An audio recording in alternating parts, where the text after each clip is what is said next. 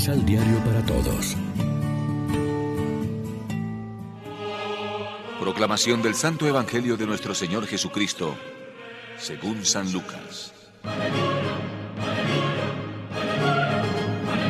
Cuando a Isabel le llegó su día, dio a luz a un hijo. Sus vecinos y parientes supieron que el Señor había manifestado su compasión por ella y la felicitaban. Y al octavo día vinieron para cumplir con el niño el rito de la circuncisión. Querían ponerle por nombre Zacarías, por llamarse así su padre. Pero la madre dijo, No, se llamará Juan. Los otros dijeron, Pero si no hay nadie en tu familia que se llame así. Preguntaron con señas al padre cómo quería que le pusieran. Zacarías entonces pidió una tablilla y escribió, Su nombre es Juan, por lo que todos quedaron extrañados. En ese mismo instante se le soltó la lengua y sus primeras palabras fueron para alabar a Dios, lo que dejó impresionado a todo el vecindario y en toda la región montañosa de Judea se comentaban estos acontecimientos. Y al oírlo la gente se ponía a pensar y decía, ¿qué llegará a ser este niño? No se ve la mano del Señor en él. Y el niño crecía y su espíritu se fortalecía. Permaneció en el desierto hasta el día en que se presentó a los israelitas. Lección Divina Amigos, ¿qué tal? Hoy es jueves 24 de junio. La iglesia hoy se viste de blanco para celebrar la solemnidad del nacimiento de San Juan Bautista y como siempre nos alimentamos con el pan de la palabra.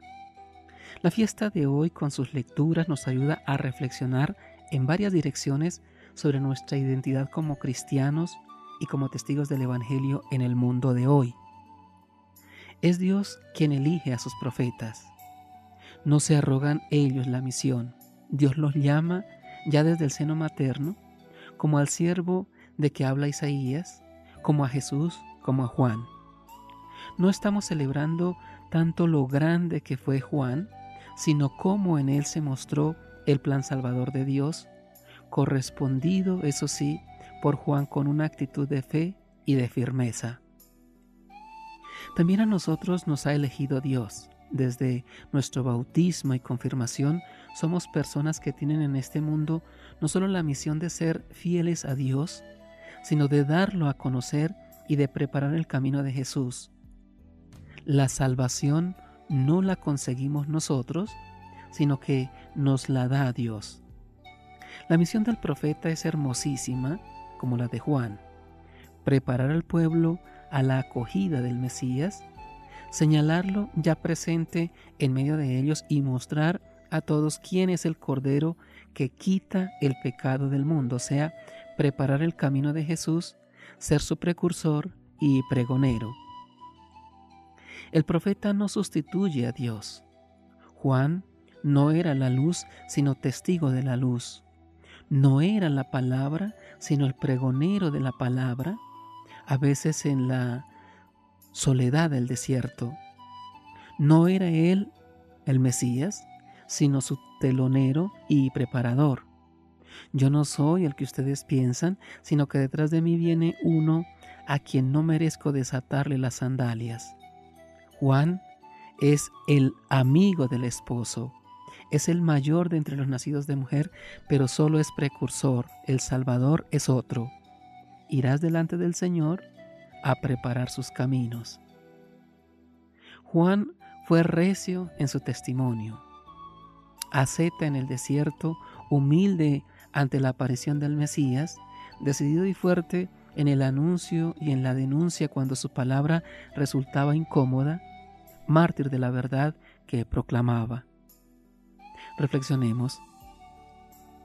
¿En qué circunstancias es necesario que seamos precursores del Señor para nuestro prójimo? ¿Somos capaces de acoger los planes de Dios con convicción? Oremos juntos. Enséñanos, Señor Jesús, a saber ser como el trigo que cae en tierra y muere, para que una nueva vida resurja. Amén. María, Reina de los Apóstoles, ruega por nosotros.